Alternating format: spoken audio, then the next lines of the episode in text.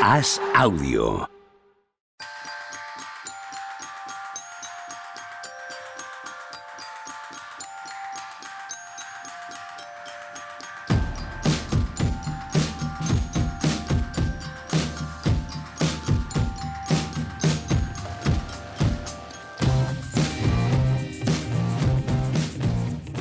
Hola, ¿qué tal? Hoy estamos al lunes 8 de enero del año 2024. Uy, aquí estamos de vuelta. ¿Qué pasa, Juan Marrubio? ¿Cómo estás? ¿Qué tal? ¿Cómo estáis? Jo, mejor que tú. Es- no es difícil en general, pero hoy que estás malo, pues ya ni te cuento, claro. ¿Qué pasa, Tony Vidal? ¿Cómo estamos? Bien, hoy bien, bien, bien, con prisas, aquí recién aterrizado. Cosas de año nuevo, cosas que te hagan pendientes. Te quedaban todavía cosas pendientes de Año Nuevo. No, no, no, no, no. No se debe, ¿eh? O sea, 8 de enero no, no se debe tener cosas pendientes de, de- de aquellas fechas lejanas. Hoy empieza el año de verdad, ¿no? ¿Qué más da? Si es que lo del año, Pero que tienes, pero que tienes hija, ¿cómo va a dar igual? ¿en qué sentido? Coño, que no la tienes por casa, que la tienes en el cole. ¿Te parece poco cambio? Bueno, coño, pues como, no sé. Si es que lo del fin de año a mí me parece de todas las estupideces que hace el ser humano, que me parece que hay muchas, no hay ninguna que me parezca más estúpida que, Bueno, eso lo no es del verdad. año nuevo. Eso no es ¿Eh? verdad porque te, te he escuchado muchas veces esta misma frase con otras tantas. Sí, es verdad. Tienes razón. Pero una de las que menos más me crispa es lo de que, que no sé, tío, que, que es, que, ¿qué pasa el 31 a las 12 de la noche? ¿Que, que se completa una vuelta de, de la Tierra al Sol? O- Ni siquiera eso. Ni siquiera eso, dado que el Sol está andando también a toda hostia por el medio de la galaxia, ni siquiera es el mismo punto, es todo muy complejo. Eh, no, no son fechas exactas, cifras exactas de horas, es todo complicado. No es el mismo punto en el que estamos dando vueltas, porque podría ser que eh, imaginásemos el, ¿no? el sistema solar como una espiral, en fin. lo, de- lo del fin de año y el minuto y que la gente se abrace cuando pasa un minuto del anterior y que, bueno, ya que la gente se ponga las bragas rojas y No, eso está bien. el Yo, y eso, animo. Sí, pero, pero eso te gustará todo el año, si te gusta. La verdad es que sí. Sí, bueno, sí. depende, No, pues no. si, me las, si me las pongo yo, no. Más. Si, Depende si se pudiese verte ponga. a ti, a ti con braga roja, ahí sí que me gustaría de verdad. No, Me saca de quicio, tío. La, no- la noche vieja es la noche que más me gusta de todo el año. yo, para honrarte, que sé que, que aprecias este tipo de cosas, este año ni me enteré. ni me enteré. No pusimos uvas porque había NFL y no nos dimos cuenta de cuando se produjo el tránsito de las 11.59 a las 12.00. Evidentemente, ni uvas ni nada que se le parezca, por supuesto. A mí me pilló una unas en el metro de Madrid. ¿Sí? Me pilló unas campanadas en el metro de Madrid. Y me di cuenta porque una pareja que iba enfrente de mí se dieron un, un beso y se desearon feliz año. Yo tengo otra muy buena. Cuando era teleoperador, hace muchos siglos, eh, me tocó trabajar una noche vieja y, y llamó un señor a las 23.51 a resolver un problema. Y a eso de 58 le dije, si le parece, paramos y vuelve usted a llamar en tres o cuatro minutos, porque no hay nadie llamando ahora mismo, así que voy a cogérselo yo también, que soy el único que estoy aquí solo, y, y comemos las uvas. Y dice él, anda, coño, que es noche vieja. Dije yo, hostia, yo, yo de mayor quiero ser como este hombre, Sí, señor. llamando a un call center. noche vieja. Sí, señor. Es una buena Tony, excusa hacer un día más de fiesta. Ya está, no, no, Pero, no, yo- pero ¿necesitamos excusas para ir de fiesta? Esa también es una buena pregunta. ¿eh? Yo prefiero ir de fiesta hace muchos años, pero muchos, muchos años, en, en martes y miércoles eh, sueltos del año, que en fines de semana y en festivos. Pero, hombre, de vez en cuando alguna jarana así de que todo el mundo es a la- coincides con todo el mundo también está bien. Ahí no vamos a estar de acuerdo, Rubio ¿No? y yo. Y los chistes de nada, es que parece que no te veo desde el año pasado, pero por Eso- favor. Eso es más duro. Y este año eh, me, me- nos he irritado, aparte es que como ahora en Twitter te saltan las cosas, aunque no sigas de repente sin parar, nos saltan todo el rato sin parar exactamente el mismo tweet cambiado un poquito de gente haciendo los mismos chistes de en plan, "Mm, mi tía dice que la cena está lista, mi tío pone un comentario, el típico machista de Navidad del Sí. tío, y un vídeo de jugadas de Ronaldinho o algo así. Sí, sí, sí, sí. sí. Esto, esto ha habido miles de tweets que me- y, y todos me saltaban, tío, todo el rato El todo el rato saltaban. Aparte que si quieres hacer chistes de esos, porque te gustan esos chistes de toda la vida, porque en realidad estás haciendo los mismos chistes de toda la vida. Lo que pasa que para darle un toque de soy moderno igual, lo que hago es hacer como que me río del chiste. Es mentira. Estás haciendo el chiste porque te sigue haciendo gracia tu chiste, que además en el 90% de las veces se veía claramente que eran imaginarios. Era a ver qué se me ocurre para poder poner la jugada de Ronaldinho con una cosa de esta. Os tengo calados tanto de todos estos sitios. Yo no paraba de silenciar. Digo, ¿por qué me siguen llegando? Joder. O sea, el algoritmo no puede ver que si silencias siete de una cosa, igual no quieres ver el octavo. Que el algoritmo busca, el de Twitter hace muchos años, busca sacarte de quicio. Yo Ya. hubo una época que silencié a rojos porque estaban todo el día diciendo cosas de rojos, claro. Y, y no me hacían más que salir cosas de rojos más. Dije, eh, te he pillado, algoritmo. Dejé de silenciar, de mirar, de pichar y han dejado de salirme cosas de rojos. Coño, pues igual es eso. El año que viene habrá que hacer uno de Jason Williams, ¿no? Habrá que, en lugar de poner cada, sí. No, pero, pero puedes Eso es cada hacerlo. trimestre. Eso es Poner, cada trimestre. mi tío a las 12 tomándose un cubata cuando entra mi prima de Podemos y le dice jaja y pones el vídeo de Jason Williams. Pues ya está, chico. Ya has triunfado en Navidad. El- eh, por cierto, lo de- el vídeo de Jason Williams que aparecía cada trimestre, ¿no os parece que se han ido acortando tanto los procesos como los tiempos? Ya, ya pasa cada mes. O sea, ya- llegará un momento en que será un continuo. El vídeo de 2 minutos 30 de Jason Williams será totalmente continuo, sin, sin espacio entre que concluya que empiece el siguiente. Y todo el rato todo el mundo dirá, joder, lo que era Jason Williams. Taca, taca, taca. Todo, todo el rato el mismo vídeo. ¿Puede ser? en bucle. No sé es que ahora cada vez que sale alguien nos lo pone la gente Ay, sí, y por total. eso se ve más. Eh, en la retirada de Ricky Rubio, mm, el vídeo de Ricky de su primer año en Minnesota con esos pases también, también ha sido sobreutilizado. ¿eh? Supongo que habremos sobrecargado los servidores del planeta poniendo ese vídeo de manera continua. Joder, y el de Sved, el que le dice a Sved, lo de Sí, que sí, sonría sí, y tal. Me cago en Dios. Bueno, algo más, el panetone, ¿eh? El panetone es, alguien me puso algo del panetone ayer, el panetone es una gran trola. A mí me ¿No os encantó una cosa que leí del panetone. Dice, fliparnos en España con el panetone debe ser como alguien en la Toscana comprando una de magdalenas de la Bella de Aso. Es increíble estas modas, tío. Es una trola el panetone. A mí me gusta, pero es que me gusta A mí todo me lo gusta, pero- Todo pero lo no para- me gusta. Sí, pero no te supone una revelación en tu vida, es un bollo. Correcto. Pero como se pone todo, es como, como los putos jerseys estos, que yo tengo uno de los Lakers, por cierto, de estos navideños. Ahora todo el mundo, ¿sabes? Y dentro de tres años, todo ya el que ya, ya estamos, no sé si notado, este año ha sido el paso a que es una cosa ya muy de todo el mundo. Y dentro de dos años ya, el que no lleve desde el 20 de noviembre un jersey de los de Navidad, ¡ah! De verdad. Juanma Rubio descubre las modas, Tony Vidal.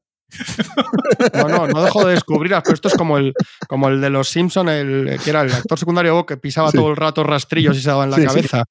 Pues a mí, ese soy yo descubriendo las modas todo el rato. En fin, ya Yo soy un termina, no igual no que tanto como. ¿eh? Juanma, porque pero yo también no soy muy de modas y muy de... Eh, ahí está. Sí, yo sí, No. no te jode. Me aburro bastante. Porque estás como en chaqueta en la redacción, macho, se me hace raro. Es que hace frío aquí. Quisiera que lo vieras. Han debido apagar. pero- Como no venís, no venís los que mandáis, hace, han debido apagar el- la calefacción y hace un frío en nuestra sala que quisiera que lo vieras, macho. No Estoy sé cómo voy a grabar luego Lu. la pica. Oye, esta cara, la luz. Eh, no, no se trata de eso. Se trata, aquí cuando falta el jefe, esto es como todas las empresas. Y han debido ir los jefes de vacaciones en Navidad y está esto manga por hombro. Quisiera que lo Claro. vieras. Algunos más que otros, sí. Pero Sí, bueno, Correcto. hace machicado, tío, que no dice nada de que no hablamos Comiendo. de NBA. Ah, Está aprovechando para comer, ¿qué te sí, parece? sí. No estamos hablando de NBA, ¿eh? es que no, igual no lo sabes. No, pero, pero sí, con, el tema de la braga roja se ha llevado las manos a la cabeza, se ha girado, Ah, ha parado de comer y ha dicho, tío, que estoy comiendo. tío, Tío, por favor.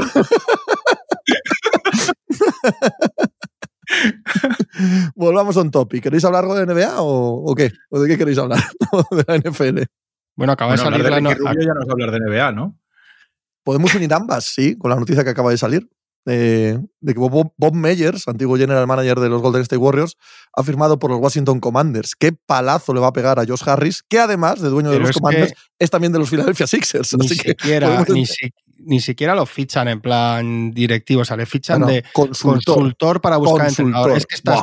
¿qué vida se va a pegar este hombre, tío? Pero Es además es cosa- consultor, Juanma, consultor de búsqueda de entrenador que probablemente sea Bill Belichick. Sí, sí. Que para consultar eso, quiero decir, ya, lo- ya me lo podían consultar a Es mí, increíble. que se lo decía gratis. Él se ha forjado, es exactamente el perfil de triunfador americano que ya no va a dar palo al agua y se va a forrar, ya sea dar charlas por 700 mil dólares en, en las universidades pijas o hacer cosas de Conozco estas. alguno, eh, madrileño, que- que increíble, sí, en sí. eso. Pero es que es- claro, es que esto en América lo hacen como nadie, tío. Y es perfecto, tío. Y al final el tío, coño, es que igual no era ni tan bueno, joder, como general manager. es que al final igual lo que pasó es que Stephen Curry tenía mal los tobillos y firmó un contrato que, acabó siendo ridículo y que el año que estaba Durán a tiro, bueno, no sé qué, o sea, que, que si lo miras que sí, hombre, que él hizo eso, pero es lo que hablamos siempre los de tipo, el tío se va a pegar ahí. Y ahora va ahí de, de consultor para buscar un entrenador en una franquicia de otra liga que venga, por favor. pero no, que además que van a fichar no, seguro. No, no, no, yo también, Ole, también, pero además que van a fichar seguro a un eh, entrenador mega renombrado, porque los Washington Commanders lo van a fichar un entrenador súper renombrado. Yo para eso no lo cual, a nadie. Dicho lo cual, él hizo una cosa muy bien y que no todo el mundo sabe hacer, que es salir por patas cuando había que salir del, del otro naufragio. Eso sí. Sí, pero con la liana pillada, ¿eh? Él, él, tira esa liana cuando tiene la otra liana pillada. Eso lo ha hecho bueno, sí. maravillosamente. Estaba ya dando clases por allí, también en las universidades de la costa oeste. Me ha venido Popovich dos veces a la cabeza en esta conversación. ¿eh? Cuando habéis hablado de Belisic, Belisic este, este señor no se hace mayor como el otro. Sí, sí, él ha hecho su, primer, su peor temporada de todos los tiempos. De los 29 ah, años que iba entrenando en la liga, este igual, año ha sido la igual peor que el temporada. otro. igual que el otro. Claro. y no, también lleva una reconstrucción mal llevada. Una sí. reconstrucción mal llevada también, como el otro. Lo que pasa es que este, este, como es la NFL, eh, probablemente en los Patriots, o eso parece, no se lo van a tolerar. Al revés que a Popovich, Ah. si los Patriots sí están buscando eh, quitarse de encima a, a Belichick, que no pueden echarle, por supuesto, pero sí que haya un, una ruptura cordial, ¿vale? Y a la vez, el resto de franquicias que busca entrenador mataría por tener a Belichick. Que eso sí que pasaría en la NBA también, si Popovich si quisiese, si quisiese seguir entrenando. Y es que después de, del esperpento de ayer estoy súper quemado. Lleva varios estas navidades. Lleva varios esperpentos. Ayer, a, mí, a mí, con ¿Pero todo cuál lo es que de admiro, ayer? porque lo admiro muchísimo, pero de verdad que no me puede cargar más el personaje Popovich. eh. Sí, sí. ¿Pero cuál es el de Ah, ayer? El, el- ayer? el- el- el de ayer es eh, que tienes tres segundos, no pides tiempo muerto y dejas Ah, que vale, vale. medio piso. O sea, con eso ya te Sí, está sí. diciendo a la cara queremos perder. Por- Sí. Porque si no, o sea, o te está diciendo la cara no quiero ganar el partido, o te está diciendo la cara ya no estoy para estas cosas. Una de Y dos. ayer O sea, también, ayer a- también en rueda de prensa sale y le eso, dice, eso, yo ¿cómo, eso, cómo sí. defendería usted a Cleveland? Dice, no podremos. Y Sí, sí, no, no podremos, pero si queréis os cuento aquí alguna Sí. cosa para qué tal. Sí, sí, está claro, porque es que además luego todo el mundo él, él sabe para qué hace eso. ¿sabes? Pero tú, Claro. te tomas muy en serio los partidos de los Spurs este año, ¿no? Ostras, si pierdo dos horas y media para ver un partido de los claro, Spurs ese es el problema. Eso Partimos sí, de un problema de base, partimos de un problema de base ahí, que acabamos de verdad. Sí, sí. Me, has- me- callo. me acaban de pegar. Vamos a, vamos a reformular. ¿Por qué coño ves todos los partidos de, de los Spurs este año? No, no, todos no, todos no, todos no. No, no, no. Todos no. Muchos sí, pero todos no. Pero el de ayer era buena hora, era el único que había en ese momento, domingo a las 7 de la tarde, y dices, hombre, pues mira, vamos a verlo. Y me cago en la leche, menudo. ya, fu- ojalá hubiésemos dado el Nets. eh, no me acuerdo contra quién ha jugado. Hay que El tener otro. más hobbies, ¿eh, Tony? Que llevan cinco victorias, ¿no? Hay que tener otras cosas que hacer el domingo a las 7. Cinco victorias, ¿no? Los NFL, no, que si me engancho a eso ya. No, no, no, no, no, no, por Dios, no. Eso no, no se lo No, recomiendo a nadie. Cinco victorias, sí. Esto es como cuando Kuzma se descojonaba de los Pistons. sí, esa es muy buena. con seis victorias. Espérate a que no te pillemos en 15 días. Bueno, se ha lesionado Cunningham, ¿no? Sí, bueno, a ver ahora, ¿cómo hacemos? no, coño. pero a, ver, a ver ahora cómo podemos, cómo como podemos sea jugar, mucho, igual, igual batís vuestro propio récord. como sea para mucho. Bueno, pero por lo menos estas navidades ha servido para. O, o, Pepe, tú no lo has sacado de la ecuación. Tú le sigues teniendo ahí en el mismo saco que todos los demás. Porque ¿Pero a mí tú crees que he visto un solo minuto, un solo minuto de los Pistons estas navidades? Pero, tío, Yo o sea, no, no, no, no, no, no veo un minuto de los Pistons más en todo el año. Se olviden Vale, de mí, tío. O sea, hombre, si ganan tres o cuatro seguidos y. pff, pero si no, pero hombre, qué broma es esta. Perder el tiempo con esta, con esta banda. No. Yo vi el de los Warriors solo, creo, de los Pistons. El de San Francisco. Que pierden ahí en los últimos dos minutos. Sí, Nada más. Hombre, a los Celtics ya les plantan cara. A los Celtics ya les ponen el partido complicado. Están ahí, ahí, sí. Los Celtics y los No, Pistons. pero ese se lo tomaron así, jolín. Ahí Sí, hombre, ese partido, ese partido se puso sí. Pistons 70 puntos arriba y no hubo un solo espectador que no supiese que iba a remontar Boston. Ah, pero ese fue el de antes, de, el de Sí, justo el- antes de, el antes de la de la victoria. Sí. Sí, sí, ese, ese. Sí, sí. La victoria, ¿eh? Así en La singular. victoria. Claro, La bueno, victoria. es lo que hay. no miento. Mentía con lo de los 70 puntos, pero aquí he estado preciso y riguroso con el término. Bueno, San Antonio ha batido el récord de la historia y ha pasado totalmente por debajo del radar. Claro, estamos nosotros para taparlo todo. Claro. Sí, sí, es que, pero es verdad que están tapando muchas cosas de sí, sí, Pero vamos, la miseria de San Antonio, la miseria de Washington, la miseria de Charlotte, estamos tapando una cantidad de cosas que, queda gusto. Sí, Porque los expertos tuvieron una racha que ganaron el de los Lakers, pero por delante y por detrás andaban parecido. Pero claro, es que esto ha pasado a muchos equipos en la historia. Perder 10, ganar 1, perder 11, ganar 1, así. Y no y está, es tan sencillo como eso, y eres igual de malo, pero, pero, pero mira, de lo de Ricky, si es que al final, que decíais, ha pasado un poco lo que habíamos hablado, ¿no? Tampoco cuando hablamos de él, al contrario de muchas veces, ha sido más o menos lo que parecía cantado. Pero ¿no creéis que se ha cerrado más la puerta? Yo, por lo poco que he leído y tal, en mi cabeza, que esto es una cosa muy personal, se ha cerrado más lo de aquí, ¿no? O sea, a mí me daba la sensación de que estaba bastante claro y por lo que he leído y tal, la sensación que me ha dejado sin tener ni puñetera idea, sin haber leído nada concluyente, es que lo de venirse aquí no está, no está tan claro. Yo, vamos, lo dijimos la última vez y yo lo remarco hoy de nuevo, cuando te vas en agosto de una concentración, eh, nunca más se vuelve a saber de ti, hasta ahora digo, en cuanto a comunicaciones, la única comunicación que ha habido desde entonces ha sido eh, la carta que envió el otro día o que hizo pública el otro día, lleva tiempo tratando de desvincularse del equipo de la NBA eh, sabiendo desde antes de empezar la temporada que no iba a jugar allí, ellos y el equipo. Ha sido una cuestión burocrática el llegar a, este punto y ni entrenar, ni hacer una entrevista, ni aquí estoy yo, ni eh, voy a retomar las riendas de mi vida, ni nada.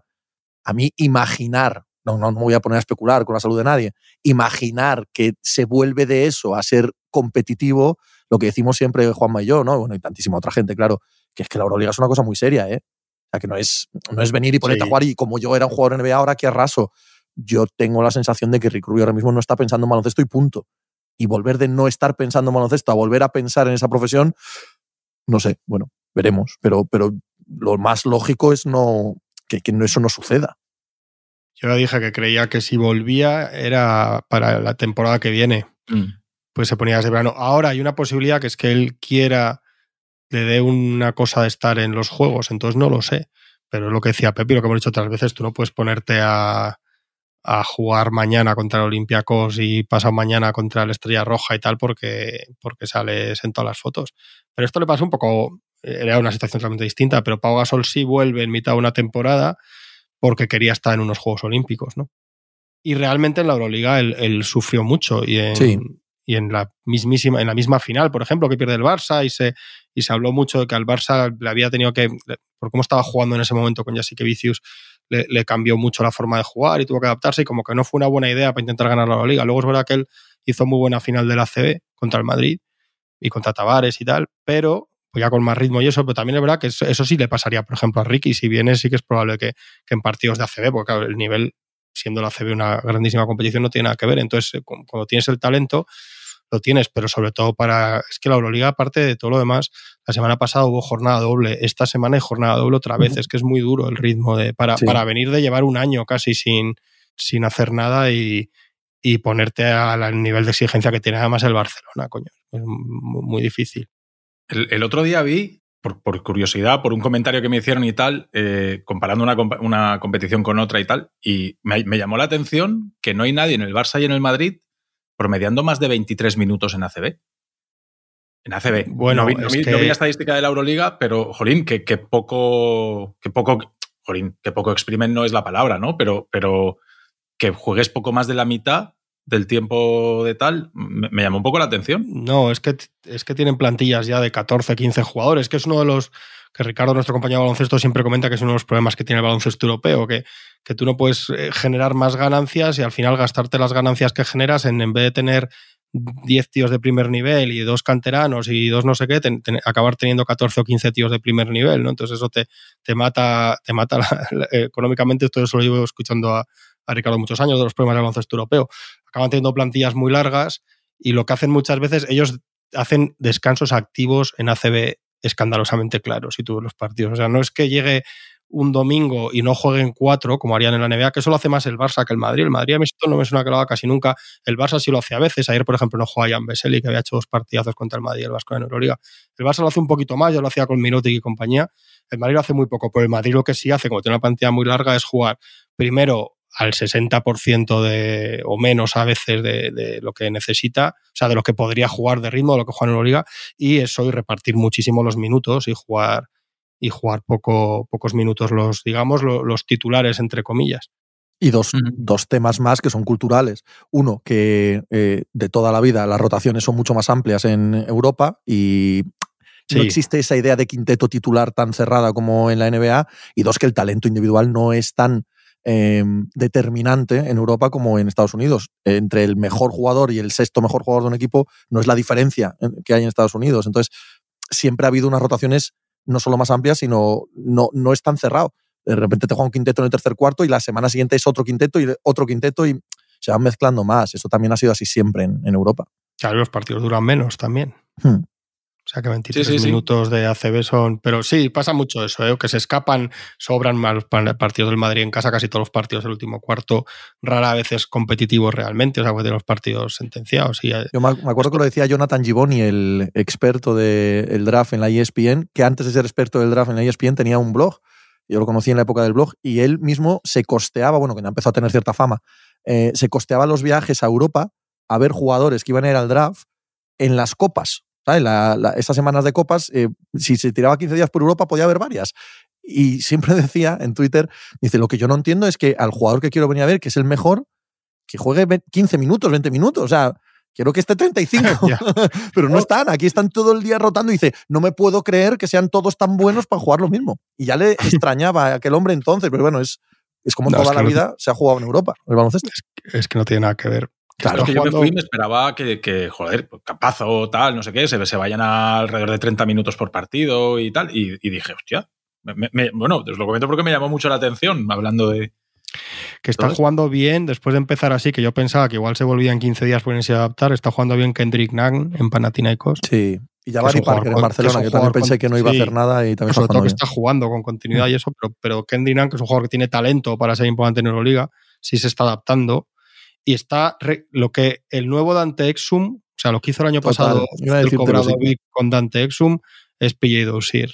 Otro jugador, o sea, va, a empezar a haber jugadores de este perfil que van a querer ir al, equipo de Obradovic porque les, les, recupera la vida, porque está haciendo semanas, Me parece un milagro, tío, lo de Dante Exum. Me parece un milagro el venir a Europa, el adaptarse a Europa, lo que dices tú de Obradovic, el acabar jugando bien y volver a la NBA y ser buen jugador en NBA. O sea, ese, ese recorrido de ida y vuelta lo hemos visto poquísimas veces en, la historia. Pues el de este año va a ser Dousir. Dousir, sí. Está haciendo ahí otra vez Obradovic lo suyo, lo que hace siempre.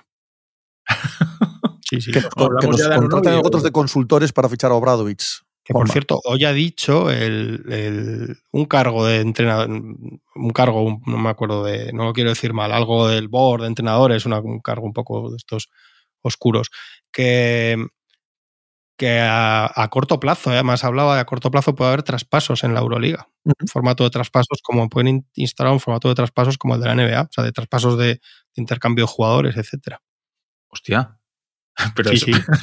Es interesante. lo que pasa es que no lo ha desarrollado mucho más ni nada, pero sí, sí que lo, sí que lo ha dicho, lo han preguntado me alegro que saques este tema porque hemos tenido un traspaso en la NBA en estas Navidades del que no hemos hablado y que probablemente nos dé paso a otros de aquí a febrero, que queda un mes hasta que concluye el, eh, el periodo de traspasos. Eh, ha sido a Nunobi, a los Knicks, la verdad que lo estoy diciendo como si esto fuera Radio Gaceta de los Deportes y absolutamente todos los oyentes de este programa saben que a Anunobi están los Knicks.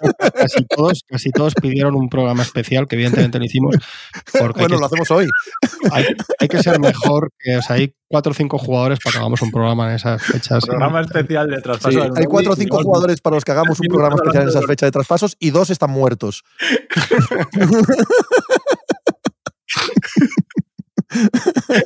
pues ahora mismo y más después de esta noche y del partido de los Raptors de San Francisco, están todos contentísimos, ¿no? todos, sí, han, ido bien todos, los, tanto Raptors como Knicks, como todos los jugadores en el intercambio están felices. está guay esto, que no haya nadie al quien se lleve un palo y que al final vaya bien para todos, que al final es por lo que se hace, ¿no? Tú haces un traspaso pensando en que te van a ir mejor las cosas y, y a los dos parece que sí, que están contentos y que está la cosa funcionando. Yo creo que unos más que otros, pero, Pero yo, prefiero el lado de Nueva York, no sé vosotros. Sí, um, bueno, Tony y yo, yo sí que lo hablamos. Eh, a mí me parece que es un muy buen traspaso para Nueva York. Evidentemente, en los dos casos parece incompleto. No hay, no hay nada que te cambie el signo de una franquicia. Ni Quickly y Barrett para Toronto, ni Anunobi para los Knicks te cambia el signo de la franquicia tal y como están ahora. Pero sí son positivos de cara a lo que pueda seguir haciéndose con esa plantilla y, no sé, a mí Anunobi me parece que encaja tan bien con Branson, que es un jugador que, te vale casi para cualquier perfil, mucho más un equipo como el de Thibodeau. En Barrett he creído poco, en Quickly he creído menos, pero también son dos jugadores a los que se puede sacar cosas. Y en Toronto, el quitar este perfil de todos los jugadores iguales y que lleguen dos jugadores que son de un perfil un poquito diferente, como son estos dos, también aporta cierta alegría, ¿no? Y a la espera de lo que consigan o no por Seacan, me parece un buen punto de inicio para dejar de ser los Raptors que eran hasta ahora. Sí, y además necesitaban, ¿no? Sobre todo el perfil. Yo lo que me yo lo primero que pensé esa tarde fue que, que, la, que la imagen, o sea, lo que yo pensaba de Quickly no es lo que piensa muchísima gente en la NBA. Sí, sí, sí. exactamente la misma reflexión tuve. yo lo tenía mucho menos valorado de lo que. Entonces, a ver, a veces estos jugadores que siempre les pone un tapón, digamos, un entrenador rígido y tal, luego viven con esa excusa y luego tienen que demostrar, pues él tiene la oportunidad de demostrar, ¿no? Pero es verdad que, los ratos necesitan algo así, que esos jugadores se acercan más a lo que ellos buscan para, para construir por edad también en torno a Scotty Barnes, que por fin se han movido, que en teoría nada hace pensar que dentro de un mes, que acaba, creo que un mes justo, ¿no? No sé si es el 8 de febrero, que cierra el mercado, va a estar Pascal Siakam en, en Toronto, parece absolutamente impensable ahora mismo. Y a mí sí me gusta por el lado de Nueva York, mm, se dejan abierta la puerta a hacer alguna otra cosa. Están haciendo poco a poco un equipo que con otro golpe de mercado, si lo consiguen, ya va a ser una cosa de verdad con, fundamento. Empiezan a tener ya varias piezas de, fundamento de verdad. Y a mí me parece que hay una diferencia muy grande entre las ofertas que se escucharon que había habido por, por Anunobi y lo que, y lo que ellos acaban, acaban dando, que una de dos, o tienen también ellos mucho más valorados que yo a los dos jugadores que se llevan, o, es que cuando deciden de verdad, pues esto hay que hacerlo ya, porque la temporada estaba siendo otro desastre con el cambio de entrenador, etcétera, tal, eh, pues no les queda otra que coger, que coger lo que, lo que pone en la mesa Nueva York. Es que recordemos que se había hablado de tres, cuatro primeras rondas de equipos tipo Grizzlies y tal en su momento. Entonces, bueno, estas cosas pueden ser así porque pasan en el mercado, ¿eh? pero y no, y no es, y de hecho no están disgustados ahora con lo que se han llevado, pero, pero es curioso. Y es verdad que Anunobi eh, a, priori es perfecto para, jugar allí, batir el récord de, minutos jugados en la historia ahí con, ahí con el tío y tal. Dos cosas, Tony, antes de, dejarte hablar, lo del valor de traspasos. Uno, que el mercado es posible, que mm, eh, la inflación haya venido un poquito a menos. Y luego otra, que a mí me resulta muy interesante porque va mucho en lo que yo creo. Puedo, no sé si tengo razón o no, ¿no? pero eh, hablamos de primeras rondas con mucha alegría cuando vienen jugadores reales igual hay que valorar a esos jugadores reales, y lo hacen los general managers, en, un formato que no es lo mismo que. Es que son cuatro primeras rondas. ¡Hala! Bueno, es que igual Barrett y Quickly ya te hacen ganar ahora, entonces igual son cuatro primeras rondas, no me entendáis mal. Ya sé que nadie da dos primeras rondas por ellos, pero que no es lo mismo la comparación primeras rondas jugador ya hecho. Sí, ¿no? Y, que nadie te asegura que con cuatro primeras rondas que... Consigas un Quickly y un Barrett. Claro, no, no, ni Aunque parezca poco. Ellos. Claro, sí, sí, eso es. Sí, sí. ellos. Y, te, llevan llevas jugadores que son, pues eso, titulares o claro. Parte importante de la rotación. En Nueva York se lo dije a Pepe el otro día, que es que en el primer partido ya se ve una cosa diferente, ¿no? La sensación es que te pones un partido de los Knicks y como que ves más el parque del Madison, de repente dices, aquí se, ve todo mucho más claro, todo, mucho más espacio, antes se veía todo mucho más apelotonado, todos más en el mismo sitio y tal, y de repente empiezas a ver muchos jugadores fuera de la línea de tres, empiezas a ver mucho espacio, que el que va para adentro no tropieza con siete por en medio, y, eso es una cosa que, que, lo van a agradecer los Knicks, al igual que la jerarquía, que antes con Barrett que al final es un pick 3 que tú has drafteado, que tú quieres que, sea un jugador súper importante en la franquicia, que, lo quieres, que quieres convertir en una estrella, pero que le has dado cinco años y no ha conseguido romper a estrella, pues bueno, ahora ya está claro. Ahora traemos a un jugador que no necesita botar el balón, no necesita tener el balón en las manos. Esto es el equipo de Branson y de Randall, sin ninguna duda, y lo están agradeciendo, y lo están agradeciendo bien, para bien. O sea, ellos se sienten más dueños del equipo y, con más autoridad a la hora de hacer cosas y deshacer. Ya la tenían antes, pero con la salida de Barrett yo creo que, también. Y evidentemente les da un especialista defensivo, que no lo tenían, que Barrett no es ningún mal defensor, pero, pero bueno, es que Anunobi estamos hablando de, un jugador all defensive, o sea, uno de los 10 mejores jugadores de la liga, por no poner un top 5. Entonces, claro, no, eh, como ha dicho Pepe, no te pone en un nivel superior, pero yo creo que sí que te establece justo ahí detrás de los tres que van delante. Ahora mismo. Te afianza, te afianza en lo que estabas haciendo y, te firma el cimiento para cualquier cosa que pueda pasar a futuro. Partes de una base muy maja. O sea, la, base Branson Anunobi, hagas luego lo que hagas, es una base verdaderamente decente, ¿no? Para, para salir al mundo y, mirar a la cara. Sí, hombre, que ahora sí que pueden estar en movimiento ellos de ser un equipo importante otra vez en el este, importante de verdad, no alternativa o tal, sino un, equipo importante. Es que no podías traerte, o sea, con, con, Barrett en el equipo estabas un poco condicionado a la superestrella que te, te, podías traer, ¿no? Porque al final ya tienes tres manejadores de balón, no podías traerte o Donovan Mitchell, tú imagínate que consigues traerte a Donovan Mitchell, no sé si hay manera, bueno, igual con el contrato ahí de Fournier y alguna cosa más, y con rondas, pero claro, no, nos pasa por la cabeza un equipo que tengas a Branson, a Barrett, a Donovan Mitchell y a, Randall. ¿no? Son, hay demasiada gente que necesita el balón en la mano. Tú sacas a un manejador, traes a un jugador que no necesita el balón, que es un finalizador de recibir y tirar, y ahora sí que te puedes traer otro tío que amase mucho el balón y que necesite mucho el balón. O sea, Anunobi no te condiciona nada lo que tú vayas a traer de aquí en adelante. Barrett te condicionaba más. Sí, yo creo, yo creo que, se, les posiciona muy bien, porque además tiene la ronda y eso, y deja en, y dejan mal lugar a otros equipos que hace tiempo que deberían moverse en una situación así, ¿no? A mí me viene mucho a la cabeza, además esta noche han perdido muy mal y eso, pero que les veo sin, el techo más alto a equipos como Sacramento, ¿no? Que llevan un año hablando de hacer cosas, luego llega verano y acaban renovando Harrison Barnes y no sé qué, y todo parece que les viene mal, ahora hablaban de Siakam, pero luego a las 24 horas dicen que, igual no, que tampoco van a por Siakam, o sea que, que que al final llegas a un punto y, tienes que, dar saltos desde ahí. Es, lo que hay que hacer, es que no hay otra. Y lo de, lo de las rondas es que es pura especulación. Mira, yo en la NFL, por ejemplo, a mí me da la sensación de que como las rondas valen mucho más, se traspasan, cuesta mucho más traspasar una ronda alta, etcétera, si se valora más a los jugadores como la hipótesis de lo que son, ¿no? Si se traspasan jugadores y de, bueno, es que mm, te llevas a este que es como doy una segunda, pero es que este es un jugador que yo elegiría en segunda ronda, ¿no? Esto, yo esta reflexión se hace más, ¿no, Pepe? Me da la sensación. Totalmente, más realista. Mm. En la NBA, las rondas en la NBA son pura especulación, casi como el mercado de valores, ¿no? Cuatro primeras tal, y luego, mira, acaba de decir Tony que Barreta ha sido un tres, han creado cinco años. ¿Cuánto? Además, ese año, ¿no? Que era el año de Sion, de este compañía.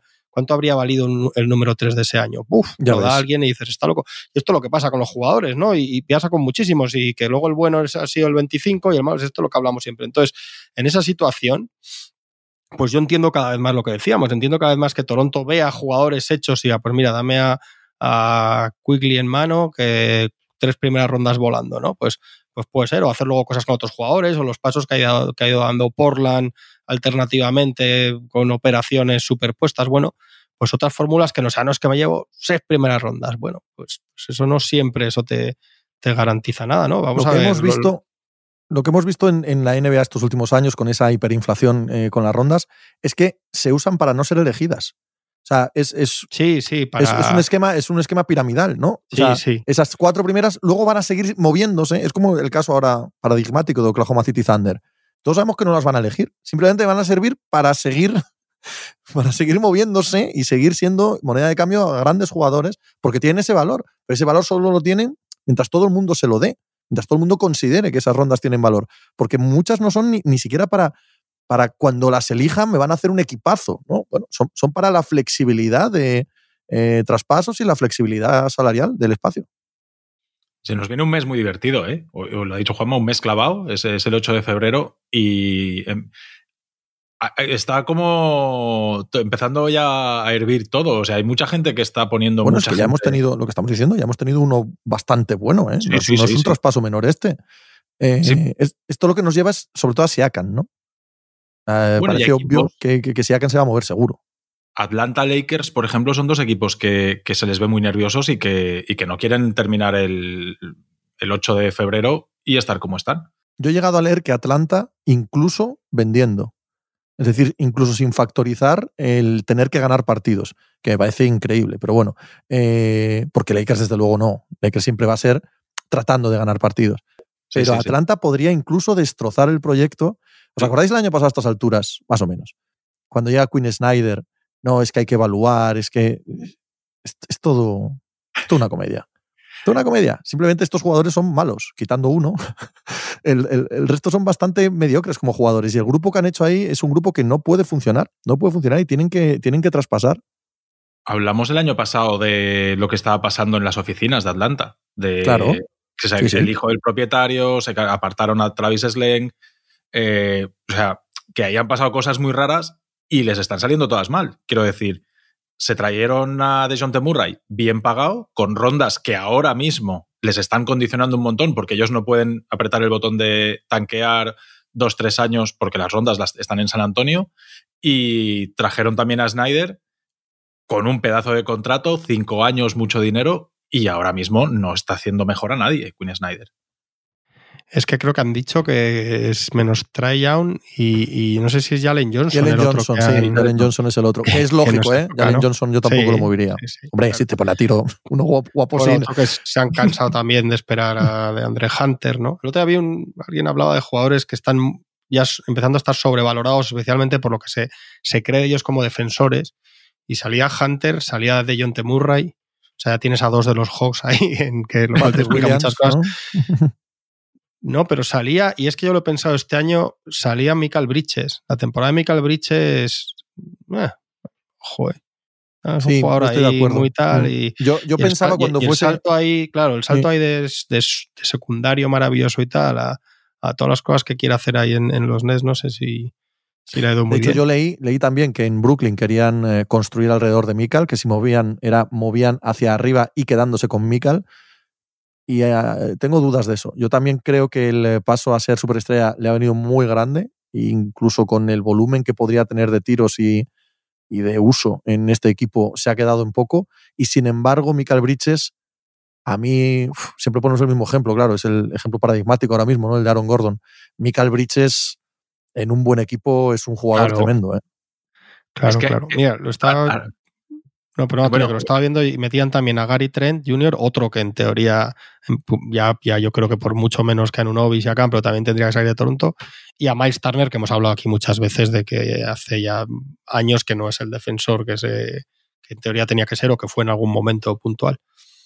Es que con lo de, lo de Michael Bridges, eh, lo hablamos muchas veces, ¿no? Es la famosa sostenibilidad. Es un mes y medio bueno, dos meses, hay jugadores de un nivelazo que te lo, que te lo aguantan ahí, pero llevar, poner tú el peso de un equipo entero a tu espalda, que la defensa rival sepa que los tiros te los vas a hacer tú todas las noches y que te pongan todas las noches al mejor defensor y que te hagan marcajes especiales para que tú no metas 28, 30, 35 puntos todas las noches, eso que los que están por encima de eso es que son, pues son los Kevin Durant, son los Stephen Curry, son los LeBron James, son todos estos. Meterte ahí en esa élite es, es muy, muy complicado. O sea, que vengas de ser un 3D, llega allí, se pone todo muy bien, muy de cara para los Nets, empieza haciendo, acaba haciendo una muy buena temporada, pero cuando una temporada entera el equipo es tuyo y tienes enfrente siempre al perro de presa una noche, otra noche, otra noche, eso, eso hace falta ser muy, muy crack para aguantar 30 puntos todas las noches. Y hay que ser muy inocente para dirigir los Nets ahora mismo y pensar que puedes construir nada en torno a Michael Bridges. Sí. Ah, Sí, sí, eh, claro. Amigo, tome usted su veneno, pero usted no puede pensar que está creando nada todavía. Usted no está creando nada, de hecho. Mm, No, no, Es no un a equipo muy raro. con este proyecto. Es un equipo muy raro porque es una como una especie de reunión de clase media, absoluta Sí. clase media. Sí, sí, sí. muchos dem- demasiados de clase media al final, porque se ve, y además se ve que en la NBA al final lo que tiran de esto y los que marcan es tener una estrella o dos, que da igual que tengas cinco, seis o ocho, porque individualmente, joder, cualquier aspirante anillo querría a Michael Bridges, lo que decís, para otro rol, claro que sí. Yo Cameron Johnson me parece que está empezando a juntar demasiada más decepción que otra cosa en su carrera, pero bueno, también lo querría mucha gente. Los Royce O'Neill, todos estos jugadores, hasta Dinwiddie, que ahora está jugando muy mal, pero bueno, que son jugadores que, pero que no puedes juntarlos a todos y decir, bueno, es que estos como tengo a siete, es que uno, uno muy, muy bueno te compensa, ¿no? Con una partida de cartas te compensa a, cinco de estos y te ganan los partidos. Pero precisamente por eso yo creo que tienen que ser protagonistas también ahora. Claro. Y no salen sí. esos rumores. Es más, los rumores que salen son los contrarios. Supongo que habrá un Sí. punto ahí de, de tratar de engañar a los demás, pero es que no tiene sentido que Brooklyn se aferre a un proyecto que no va a ningún lado. Claro, yo es que lo que veo del mercado es que yo lo que veo que de la última vez que hablamos ahora me parece que los Celtics son más favoritos que la última vez que hablamos. no, bromas al margen y tal. Me parece que, cada 10, 15 días actualizas mentalmente cómo están los equipos y dices, bueno, hay más motivos para pensar que son los mejores. Yo dejo un poco a un lado a los Nuggets, que creo que son el campeón, se merecen un respeto, creo que, que saben jugar ciertos partidos y que se llegan bien, más allá de que tengan momentos de temporada regular un poco tal, yo creo que van a estar ahí y creo que a Jokic, a funcionamiento de playoffs y tal, hay que encontrar formas de ganarle y de minimizarle, porque lo, por lo que acabo de decir, porque al final si no igual te, te tumba a Tatum, a Porzingis, al otro y al otro y, y no sabes cómo te ha ganado. Pero es que me parece que el nivel de detrás, el nivel de equipos buenos, no sé si el general de la liga es mediocre, igual el general de la liga no es mediocre, pero el nivel de aspirantes me parece mediocre, porque en los que hay del oeste hay equipos que están que han hecho cosas muy bonitas estas últimas semanas como los Thunder, pero no son equipos que estén ya directa, o sea, están, pero, pero que podría faltarles un paso y luego sobre todo los actuales Bucks les falta más de un paso para ser, deberían hacer algo, si no pueden, no sé qué tienen que hacer.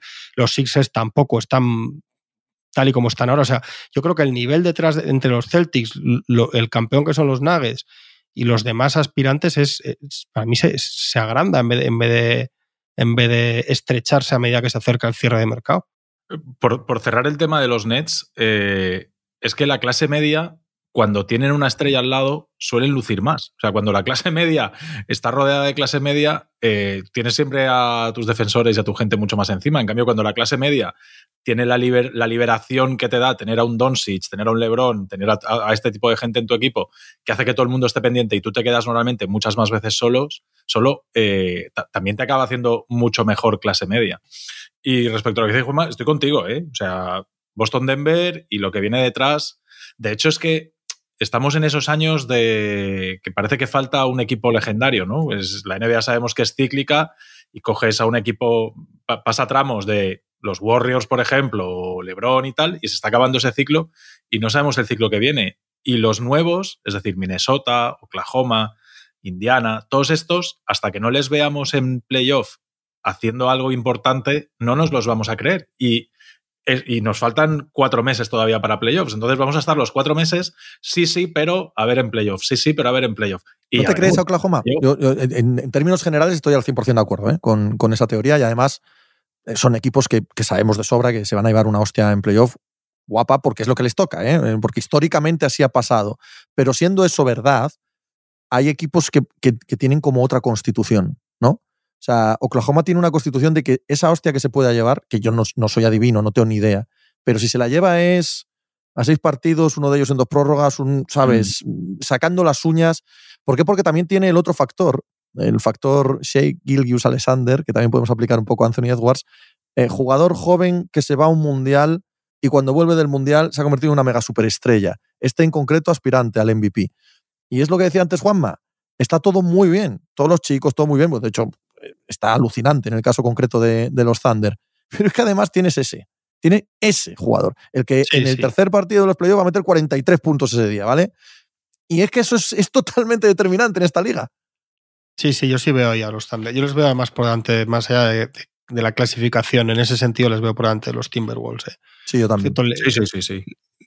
Leía hoy que, que apunte el dato que están 2-8 cuando el rival mete 115 puntos, que es la media de la NBA. O sea, es un equipo que está muy bien defensivamente, pero que los últimos partidos se ha visto están volviendo a tener algo más de problema para atacar. Entonces, cuando o, defienden muy, muy bien, en ataque les cuesta más, ¿no? Tampoco sé si querrán, si eso toca igual querría hacer algo.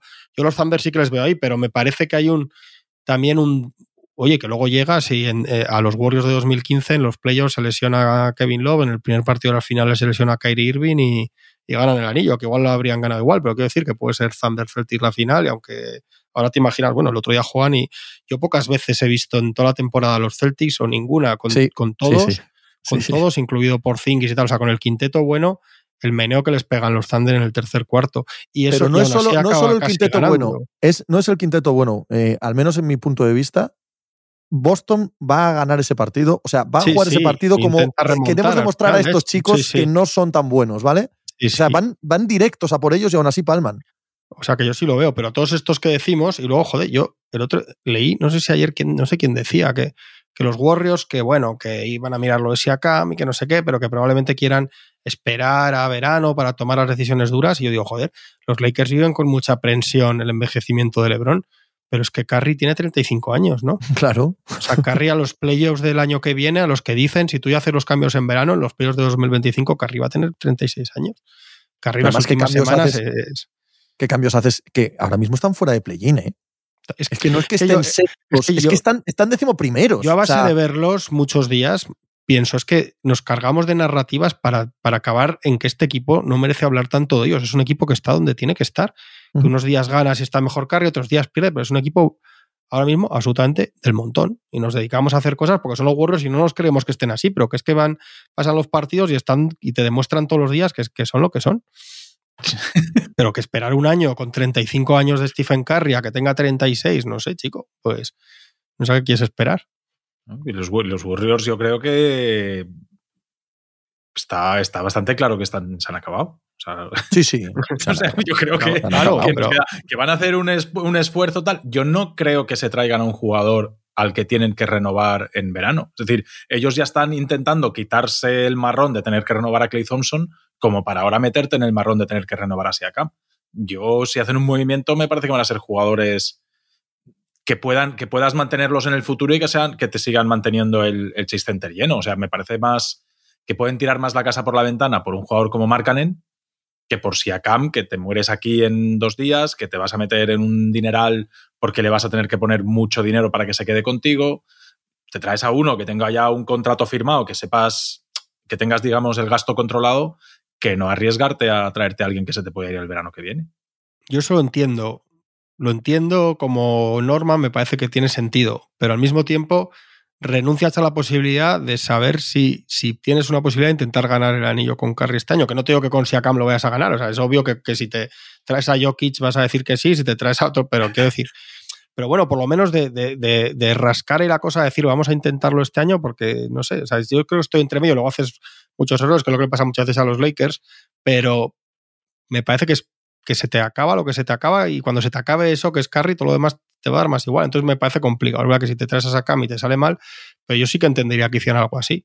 Pero de repente el otro día dicen que, mm. que, no meten a Kuminga cuando ha estado 48 horas antes Kuminga diciendo la charania que se quiere pirar. Bueno, dices, no sé, esto, esto, muy, esto muy raro ya en ese equipo, no está todo como muy, muy podrido, pero yo sí que entendería que dijeran, mira, vamos a ver si juntamos a este, le metemos a Siakam, vuelve Draymond Green y por lo que sea tiene cuatro meses que se le ilumina la Virgen de Guadalupe y y sale bien y no sé qué, y Peyton no se lesiona en playoffs y no sé cuántos, y nos gana Antonio Carry. Es que yo entiendo más esas cuentas cuando tienes jugadores así. Por eso entendería al final un poco mm, tras, yendo al otro lado de California lo de la VIN y cosas así, porque dices, bueno, pues no, no, y luego te sale lo de Westbrook mal, y que, eso era obvio, pero bueno, que, estas cosas son muy, son muy, son muy sonoras cuando salen mal, muy de jode, qué cagada, pero pues es que se te acaba Carry los Warriors van a dignificar el final de esto. ¿eh? A mí me parece que. Eh, eh, porque es que está siendo un verdadero drama. Lo de Draymond Green, que dos de los chavales que tienes ahí que deberían estar encantados de estar en los Warriors se te, se te estén quejando, diciendo que no tienen confianza en el entrenador. Que no, o sea, está siendo un verdadero guirigay los Warriors este año de cosas extradeportivas. Y me parece que lo primero que han de hacer es decir, oye, oye, que el recuerdo que quede de los Warriors no puede ser Draymond Green liándola y aquí los jóvenes rajando de Steve Kerr. Ah, el, recuerdo no va a ser ese jamás. O sea, no, pero, el final está siendo este, ¿eh? El, final está siendo pero, pero, pero el, final queda luego, el final queda luego olvidado por el legado. Sí, lo relevante es el año, el, competir ahora mismo. Yo, yo, creo que, o sea, este equipo está a prueba de cualquier cosa que suceda. También que se tapen un poquito los jóvenes, ¿eh? Que se tapen un poquito porque lo que hacen, quiero decir, han salido Moody y Weisman de ahí y bueno, ya los vemos. O sea, el, espectáculo que, están haciendo. Se cree Kuminga, Dominic Wilkins ahora. Claro, sí. Eh, es, que de verdad, a ver qué coño han hecho para demostrar ellos nada en esta liga como para levantarle la voz a Steve Kerr, que no soy el gran defensor del Steve Kerr actual, ¿vale? Pero le eché, ¿sabes? Para ir a Charania, tú con tus narices, a decirle que me enfado con Kerr, que me pone poco, que me pone poco. Oiga, ¿usted quién es? De corazón. Joder, si os acordáis. ¿eh? O sea, precisamente. Pero ¿cómo no va a tener? Pero, hombre, por favor, ha tenido de sobra, que llevan ya unos cuantos años aquí, que no es que hayan sido drafteados este año. No sé, tío. Hay que escuchar cada cosa a veces. Es que si os, acordáis, hasta Clay salió diciendo que había hablado con Kerr, había tenido una conversación hablando de, volver a disfrutar, de pensar en llevar esa camiseta y no o sea, que es que es una, es una amargura general. Yo es que lo, que dice Tony dignificar, yo no sé si lo dignifica más pillar así acá, soltar a Kuminga, Moody, lo que sea, y, eso, y, ver lo que sale de ahí, aunque, aunque sea una ruleta rusa, pero es que, es que no te queda otra, se acaba. Luego yo sí que creo que el legado es verdad que, que te da igual, eh. Mira, Tony, si te acuerdas, el, el, equipo de Pau Gasol y Kobe Bryant, su final es horrorosísimo, horrorosísimo, con todos los líos con Mike D'Antoni, antes eliminatorias de playoff, la del codazo de Ron Artes a Harden, o sea, es un equipo que pierde fatal, que acaba fatal, y ahora ya ese equipo solo te acuerdas de la final con los Celtics, de los pues sí. es así, o sea, que, Nadie se acuerda que no de es nada. tanto eso, pero sí que creo que dignifica en este caso es decirle a Carrie, mira, macho, vamos a... que me parece sensato, además, que no es que digas una cosa que ya, llevarte manos a cabeza, a mí meter allá a Siakam y pensar que puedes hacer cuatro meses de Draymond Green, Siakam, Curry, Peyton, no sé qué. Y, y, que sea lo que Dios quiera, tal y como está el oeste, tampoco me parece descabelladísimo y, y, es el penúltimo Curry que tienes, que en las últimas semanas también ha habido jugando ya varios partidos que a Curry se le ve que ya no es sí. tan omnipotente o, por o, porque sus piernas ya tampoco dan para más o porque evidentemente está rodeado de un, de un caos tremendo por las dos cosas. Yo me refería más, no por el nivel de jugador, porque para mí si Akami y Markanen están ahí, ahí. O sea, no, sí, no sí. Me, me, refería por la situación contractual. O sea, me, me refería por pensando en, el, sí, en, en, lo que tienen ellos, ellos, en la cabeza, que ellos, la sensación que nos dejan es que no, no es. Ven, la sensación que nos dejaban hace tres años es no va a ser un problema de dinero. Y han puesto todo el dinero que han tenido que poner encima de la mesa. Ahora ya parece que, oye, que es que sabemos que deportivamente no nos da para ganar anillos, eh, a lo mejor el dinero sí que hay que empezar a mirarlo. Es, es, la sensación que me llega a mí. Entonces, yo creo que van a buscar a alguien con el mejor nivel que tenga, evidentemente, pero que, que, yo creo que el tema económico en el 25, en el 26 y en el 27 sí que lo van a tener en cuenta cuando hagan el próximo movimiento que hagan. Sí, sí, yo estoy, o sea, que te he entendido y estoy de acuerdo. O sea, que ahora mismo, aparte que será muchísimo más caro, yo creo, Marcanen por la situación del contrato y tal también, sí. ¿no? Igual sí. se te pone más a tiro Siakam, pues eso, que estos quieren también juntar a Kuminga con los no, jóvenes. Siakam va a ser muy caro, ¿eh? Siakam va a ser muy caro porque aunque la situación de contrato es la que bueno, es, va a haber sí, mucha a ver, más ¿eh? gente llamando por él que por cualquier pero otro. a Nunovi te, te, ha parecido muy caro porque yo creo no, que pueden dar una cosa. Yo claro, creo que va a ser eso, más. ¿eh? Yo creo que va a ser no, más caro sí, que. Sí, pero yo no sé, al final depende a ver de quién va por él, quién no, porque luego hay equipos que saben. Es que Atlanta ya fue en verano y dijo Siakam que, que allí no, no renovaba luego. Claro, y luego, sí, sí. Los Warriors son una franquicia, digan lo que digan, es San Francisco y todo lo que quieras, y es más difícil que caiga Isiakam y, y se pira a otro lado que si cae cuatro meses de prestado en Sacramento, en Atlanta claro. o en Indiana. O sea, que también, tienen, que también jugarán con eso, me imagino, como suelen hacer. El, el que traspase por Siakam, lo lógico es que tenga palabrado claramente qué va a pasar en verano, que luego mm, de la palabra sí. lo que sucede ya sabemos lo que hay. Pero bueno, ya cuentas con un sí, voy ilusionado, tal, no sé qué, seguro, vamos. Y más con pues Draymond Green en el equipo, ¿no? Lo que a palabras ahora, luego con Draymond Green por ahí todos los días, pues... Espérate que no esté en el traspaso.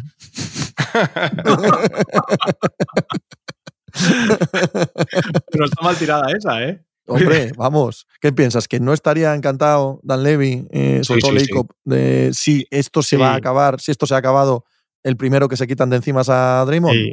No Yo creo que Dan Levy, Jacob sí, pero Kerry Carrino. Claro que no, y, y no creo y que vaya a suceder. Eso digo, lo digo que ha salvado que... este todavía le va a salvar ahora también. Sí, sí. Que estos creen, estos siguen creyendo porque lo han pasado, porque es que yo creo que nada te convence más que haberlo vivido en la pista mil veces, que sí, que sí, lo que os digo, que si cuadra una cosa milagrosa que ahora no, no imaginamos, tiene que ser en parte porque, porque este también redescubre eh, su total, total. paz interior. Bueno, la habrá de redescubierto en estos 12 partidos de suspensión Hombre, que concluyen y de, hoy. Y de terapias complicadísimas mientras ponía tweets de todo lo que se le ocurría al tío ahí de las jugadas. Vale. Ha estado poniendo tweets, no le he seguido nada. Ha estado sí, poniendo pues, tweets el hombre. pone ahí de sus cosas, sí. Lo que no ha hecho son podcasts, yo creo, ¿no? ¿Qué me dices? No ha hecho, ¿no? A mí no me suena. Hay pocos podcasts visto. en el mundo, joder. Que haga alguno. no, hay muchos jugadores, ¿eh? O sea, jugadores casi todos ya empiezan a tener su, su propio podcast. Porter Jr. Bueno, el, de Paul, el de Paul George, por ejemplo, está bien. Sí. No, no, no, a ver, suelen traer un montón de información que no tenemos, porque claro, te, te, ellos te cuentan las cosas desde dentro y además las que han vivido, no las que interesan en ese momento. Que normalmente lo que oímos ahora mismo, lo que nos cuenta Woj o lo que nos cuenta Windhorst o todos estos son cosas interesadas y filtradas para que suene bueno, que lo que cuentan ellos de sí mismos no es interesado, ¿no? no pero, pero, anécdotas y cosas que pasan sí, ahí dentro. Sí, la anécdota, por supuesto, pero nunca olvidemos que el que cuenta algo de sí mismo siempre lo cuenta de la manera perfecta claro. para que a él le vaya bien, cuenta solo lo que le apetece de eso y está también sesgado como pocas cosas. O sea, hablar uno de sí mismo, yo que estoy en Tinder, lo he comprobado, hablar de sí mismo es, es muy sesgado esto, ¿eh? Muy, muy sesgado. David ha vuelto a jugar. Zach Lavin, estás enamorado ya de Zach Lavin. parecía... No, ¿Imaginas no, a Zach que con no bragas iba- rojas? Bueno, podía ser peor. Podía haber imágenes. Prefiero imaginarme a Russell Westbrook con bragas rojas, por ejemplo. Puestos, pero. Pero no, que parecía que no iba a volver a jugar con los Bulls ya y está. O sea que al final esos contratos son lo que son. Y dicen los Lakers que no quieren y que no quieren el contrato, que no quiere Muy nadie. poca gente quiere el contrato de Zach Lavin El ahora mismo. Lavin, lo, ha, lo claro. ha descubierto Arturas Carnichovas desde que filtró que podían mover a Zach Lavin. El, el contrato de Zach Lavin está tapando lo que es Zach Lavin en pista, ¿eh? O sea, que como Zach Lavin vaya a los Lakers, que- Sí, hombre. Sí, y empiece, que ese es de estos que no te defiende a un buen nivel, pero que te está metiendo 30 todas las noches sin quitarse la gorra. ¿eh? Te refieres a un buen nivel por ser muy generoso. no, pero que es de este tipo de jugador, que en ataque es un jugador. Sí, hombre, joder, sí, sí.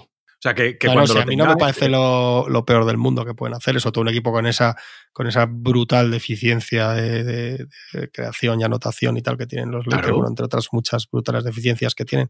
Pero bueno, Filadelfia ha dicho que no va a ir ni a por este, ni a por quién otro, ni a por Siakam, ¿no? No sé Ni quiénes eran, vamos, que no va a ir a por nadie. Pues bueno, pues es que es lo que os digo, es otro equipo que, por cierto, el otro día hizo una cosa en Bid que me pareció absolutamente espantosa por meternos con él, ¿no? Hoy no nos hemos metido con no vamos a empezar eh. el año. Pero ¿visteis lo que hizo? Que jugó en el día que iban perdiendo de paliza con los Knicks, ¿no? No, o, o es el anterior. Uno de los- el, el penúltimo partido, voy a mirar con quién para no decirlo mal. El penúltimo partido de los Sixers iban perdiendo de paliza y como está en la cosa esta de batir el récord de 30 puntos y 10 rebotes en partidos Ah, seguidos ok, de Karim, sí. Mm, no lo sientan. Es, es el de los Knicks. Juega hasta que hace el 30 más 10. Lo cual me parece que habla mal de él, de estar esas chuminadas y de. Porque Sí. cuando esos récords están bien, pero no cuando los consigues así. Y tampoco es el de. Quiero decir, tampoco es el de puntos a un récord que dices, oye, mira, Sí, esto lo puedo sí. entender. Es una cosa de esta de, de, Bueno, pues muy bien, el de más 30 más 10, pues luego el de más 40 más 9, ¿sabes? Y luego juegan y, o sea, luego pierden con los Jazz. Pero en el de, en el de los Knicks, que van perdiendo de mogollón, el juego hasta que hace el 30 más 10, que me parece que deja mal a él, que deja mal a Nick Nurse y que deja mal a... Y que tiene que ver con las cosas, de- al final es las cosas de Embiid, que es que al final como tienes la, la sospecha, pues te queda ahí. ¿No? Ay, completamente además- de acuerdo. No sé si hace 30 más 10 justo el día de los Knicks, ¿sabes? O sea, clavado. Yo el otro día vimos también una mierda 30 de puntos. triple doble con los del Utah Jazz y tal. ya sabéis lo que pienso de estas cosas, tío. Es que me, ah, sí, sí, que le dice el otro, me- coge el rebote y tal. 30 más Hostia, 10 tío, clavado en bid. Y juega, juega- juega 36 minutos en bid con todas sus cosas físicas en un partido que van perdiendo en el descanso de 16 y 6, 22, de 22 ya con los Knicks este. Y hace el 30 más 10. Bueno, bien. Pues muy bien, eso es. Vamos a terminar sin rajar de Damian Lillard. O, o de la rajada de. Hostia, es que hay que hablar mucho, es verdad. ¿eh? Los Bucks están. El próximo día podemos. El próximo El día les- miércoles, miércoles arrancamos con los eh, Bucks y repartiendo a mansalva. ¿Queréis? Hombre. Es que, es, que, pondré es que es medallas, justo lo que estaba diciendo antes Juanma de que se, se quedan a cero los Celtics de rivales. No vale. Alguien tiene que emerger sí. como un rival de los Celtics. Jolín. Por favor. No, no, terrible. Y Lilar es terrible, ¿eh? Sí, sí, sí. sí. El partido contra los Rockets es una vergüenza el de Lillard. Pero de unas cosas que dices, pero este señor mm, está sin piernas, está sin ganas, está totalmente fuera, desencajado de todo, no, no fluye con el equipo, no. El partido lo palman por varias cosas, pero una de ellas principalmente es por el esfuerzo defensivo y la concentración defensiva de Lillard. O sea, cuando está empujando al final los backs, a él se le, a él se le cuelan un par de veces en rebotes en ataque, de, de que el suyo llega, la coge solo debajo del aro y él se despista, pide perdón, tal. O sea, Sengun rompiéndole en una finta de salida a 5 metros, Sengun. uno contra uno contra Lillard y en lugar de llevárselo al poste y a culear y a decirle soy más grande, no. Le hace una finta de salida y se lo deja sentado. O sea, unas cosas que dices, pero este chico, como Tampoco está así. promediando t- 33 puntos y 4 triples y medio, ¿eh? Pa- es que esa es la parte donde podemos criticarle. esto, O sea, claro. que sea un desastre defensivo, es que, Pero- es que tienen que contar con ello. O sea, Y otra cosa, esa parte que, esto es, es- obvia. que los discursos estos de Antetokounmpo el otro día otra vez, hablando de que estos no somos nosotros y el esfuerzo y el orgullo y tal, eh, esto van para él, joder, van para él y para el entrenador. ¿Qué van a ir? Para Middleton y para Brook López, que son sus compas con los que han sido campeones y que sabe de lo que es esto, y Pues claro que no. Norton y, que ya- y los que estaban allí, y Bobby Portis, esto va para, o para Malik Beasley, que es un desgraciado de la vida. Esto va para el entrenador y para Lilar, no sé para quién más que en cada caso, pero es que está Pero claro. si no hay duda, no hay ninguna Claro. duda. Claro. Y, también lo saben Griffin y Lilar. Tanto como lo sabemos nosotros, lo saben Griffin y Lilar. Y de ahí la desconexión y la falta de química y la sensación de que Lilar está sufriendo en pista. Pues también viene de ahí. ¿Qué pensáis que no? Ya os lo digo yo. Lo sacaba Rabinal el otro día en, un artículo que está promediando Lillard, a ver, a ver si me acuerdo, 8 puntos, 8 puntos menos, 9% menos en porcentaje de tiros de campo y 11 o 13% menos en triples en las derrotas. Es decir, que están palmando cuando Lillard en ataque no te da tampoco. Es lo que os decía, que es que lo único que, lo único, claro. lo único que puede salvar a este equipo es que andan haciendo 40 puntos y que Lillard esté en 35, nada está, o sea, todo lo otro es, es pedir una utopía que defiendan mejor, que se concentren más. es que eso no va a suceder. La única salvación de este equipo es primero traspasar a Malik Beasley y poner ahí un 2 medio decente y luego que Lilar esté en 35 puntos por noche. Y ya está. Al final, ¿quién es el único que puede que acabe, que tendría ahora mismo opciones de cargarse en la eliminatoria a los Celtics? Es que es acojonante. En el este, los es que estamos dando vueltas. Los Heat están siete victorias, una derrota en los, en los días que, han jugado después de dos días de descanso. O sea, cuando físicamente te digo yo que les preguntas a ellos con quién no quieren jugar y ya te digo yo quién te dicen. Sí, es que es así, de verdad, viendo todo esto que hablamos de los otros. El problema es que entre ellos no tienes dos días de descanso, tienes solo uno. bueno, el miércoles más. Hola chicos, hasta luego. Hasta luego. Chao.